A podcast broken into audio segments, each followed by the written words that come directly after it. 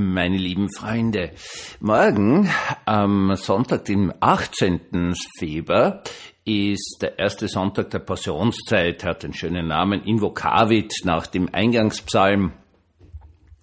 Und ich werde morgen Gottesdiensten. Seien Sie noch einmal alle dazu ganz herzlich eingeladen. Evangelische Gemeinde Villach Nord um 10 Uhr nebenbei sage ich gleich, wenn Sie da keine Zeit haben, aber Lust haben, mich persönlich mal zu erleben, dann einfach zwei Wochen später, am dritten Sonntag der Passionszeit, das ist der erste Sonntag im März, dort äh, bin ich wieder in Villach Nord. Also Sie haben die Wahl und es ist auch total nett, Sie mal persönlich kennenzulernen. Ich bin eigentlich schon neugierig, wer da so zuhört.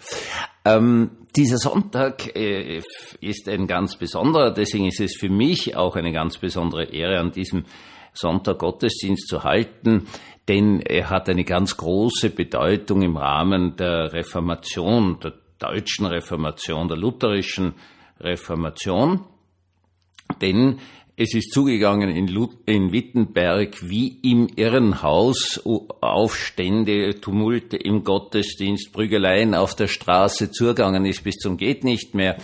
Und Luther ist äh, wieder von der Wartburg runter und die 280 Kilometer, das ist, wie man glaubt, das ist daneben, na, das sind 280 Kilometer nach Wittenberg und hat dort eine Woche lang Gottesdienst gehalten und danach war er Ruhe. Und das ist schon sehr beeindruckend. Herzlich willkommen zum Tagebuch eines Pfarrers von eurem Hans Spiegel, eurem Pfarrer im Internet.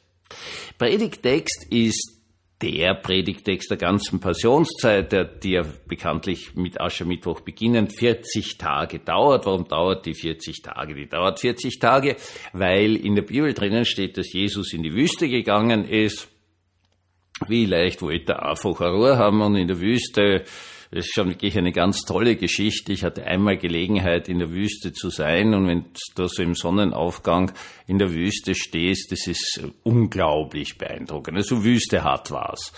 Also vor allen Dingen bei Sonnenaufgang kurz danach schwitzt man sich eh zu Tode, aber der Sonnenaufgang und überhaupt diese unglaubliche Ruhe dort und diese Landschaft, das ist ein Wahnsinn. Also ich verstehe das schon, dass immer wieder religiöse Menschen in die Wüste gegangen sind. Das hat was meine Lieben. Gut, er ist dort und äh, fastet 40 Tage und dann wird er hungrig. Und jetzt passiert was Witziges, nämlich, ja, hm, der Satan kommt zu ihm. Der Satan ist ganz was Schwieriges. Das ist nicht unser, unser Dämon, den wir heute haben. Wir sind ja alle nicht wirklich christianisiert worden. Das sind immer so alte Dämonenvorstellungen. Der Satan ist ganz was Spannendes. Der Satan äh, prüft Menschen. Das haben wir aus dem Buch Hiob und der saust so in der Gegend rum und äh, der ist die Personifikation der Prüfung. Und das ist ja jetzt mal was, was man sagen muss wir werden in unserem Leben geprüft. Also es ist ja teilweise äh, wirklich schon lächerlich geworden, auch wie wir Kinder erziehen. Es muss alles nur super ultra kuschelig sein und es darf nichts gesagt werden, irgendwas muss so sein, sondern jeder kann dauernd irgendwie ausflippen, durchdrehen, sich aufführen, so viel er sie es will. Äh, Regeln gibt's gar keine mehr, aber Nein, Leute, so rennt das Leben nicht. Das Leben rennt leider nicht so. Prüfungen kommen auf uns zu. Sie mögen psychischer Natur sein. Sie mögen körperlich gesundheitlicher Natur sein.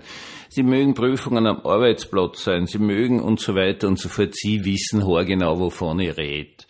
Und die Personifikation der Prüfung unseres Lebens ist eben diese auch oft eigenartige Figur des Satans, wie er in der Bibel auftaucht. Und diese Personifikation kommt also zu Jesus und prüft ihn dreifach. Das erste ist er einfach, ja, dann Hunger, ja, da liegen Steine rum, das ist in der Wüste so, die sollen sich doch in Brot verwandeln und Jesus antwortet darauf, äh, na, sicher nicht, weil der Mensch lebt nicht nur vom Brot allein, sondern von jedem Wort, das ihn von Gott her erreicht. Dann äh, zeigt ihm der Teufel,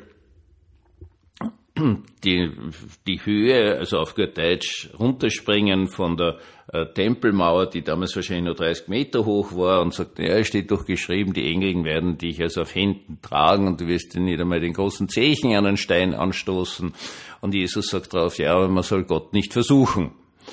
Äh, daraufhin zeigt ihm der Teufel also alle äh, Reiche, alle Königreiche, allen weltlichen Besitz dieser Welt und sagt, das gebe ich dir alles, wenn du mich nur anbetest. Und Jesus antwortet darauf, du sollst den Herrn, deinen Gott, alleine anbeten und nur ihm dienen.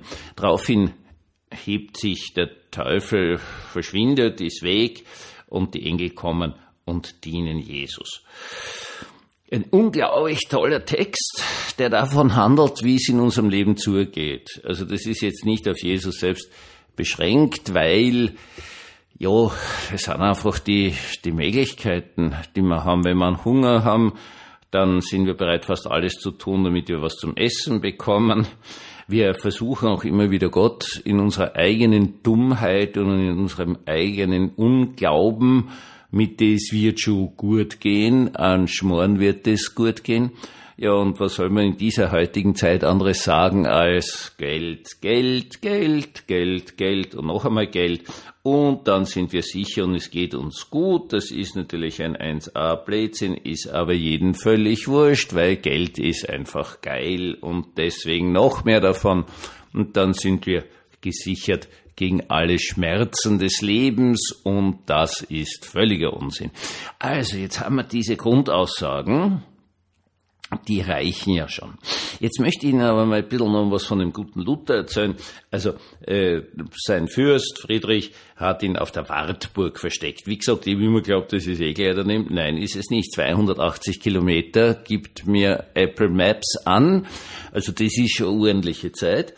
Und währenddem er weg ist, äh, explodiert sozusagen die Situation in Wittenberg. Ein Herr namens Karlstadt feiert die Messe auf Deutsch und ohne Messgewand.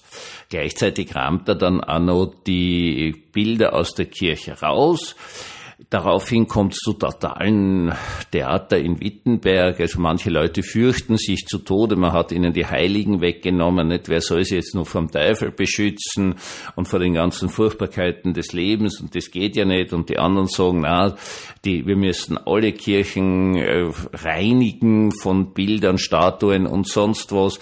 Es kommt also zu totalen Theater und ich bin auch sicher zu Plünderungen in Kirchen, weil sowas immer mit Plünderungen Hand in Hand geht, weil es immer das Einfachste ist zu sagen, ich bin so super fromm, schau mal, da hängt doch ein irrsinnig wertvolles äh, Bild. Das ist natürlich totale Ketzerei. Dieses Bild ist ja in meinem Familienbesitz dann viel besser aufgehoben und die armen Seelen werden von dieser Versuchung geschützt. Das heißt auf gut Deutsch, wir handeln schlussendlich in diesem Moment vom zweiten Gebot, du sollst dir kein Bildnis machen.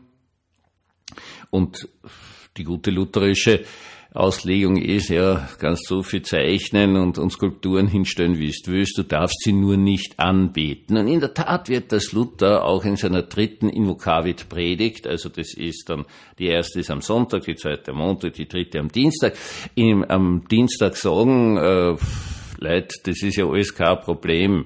Menschen brauchen Bilder und die tun ihnen auch seelisch gut und so weiter und so fort. Verweist dabei auf was sehr Eigenes, die eherne Schlange damals im Tempel und äh, die haben's lassen, bis irgendwelche Deppen angefangen haben, die anzubeten und dann ist sie zerstört worden. Und genau so sollen wir mit Bildern umgehen. Wir können uns ruhig künstlerisch betätigen, aber halt nicht anbeten. Ähm, das ist jetzt eine ganz spannende Sache. Denn es geht in Wittenberg zu, und zwar richtig zu, also richtig, richtig, richtig zu. Schlussendlich eine irrsinnige Gefährdung des ganzen reformatorischen Ansatzes, weil natürlich katholischerseits gleich gesagt wird, schaut, was passiert, wenn die Leute auf den Luther hören, dann da schlagen sie alle gegenseitig und die Kirchen werden ausgeraubt und überhaupt, also bleibt doch lieber katholisch. Und ja, ist logisch, dass das kommt. Das, das, das ist ja klar, das, das ist sowas von aufgelegt. Na, Luther verlässt die Wartburg, geht dorthin und hält diese Predigten. Und jetzt passiert ganz was Witziges. Es geht nämlich um zwei Punkte jetzt eigentlich in all seinen Invokavit-Predigten, der er gleich acht hält, weil er am Sonntag anfängt und am nächsten Sonntag erst wieder endet. Äh, läuft eigentlich auch noch unter dem gleichen Titel und das Grundprinzip ist Überzeugung aus der Bibel und Rücksichtnahme auf jene, die heute ein bisschen langsamer sind.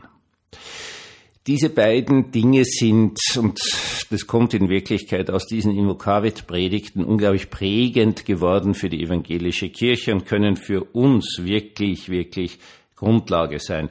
Evangelisch zu sein sollte eigentlich wirklich bedeuten, aus dem Wort Gottes, aus der Bibel heraus zu leben, sich damit wirklich zu beschäftigen, sie nicht einfach irgendwas einfallen zu lassen und schon auf gar keinen wie immer gearteten Fall zu sagen, naja, praktisch wäre es aber schon, wenn man jetzt so, sondern aus der Bibel heraus zu leben.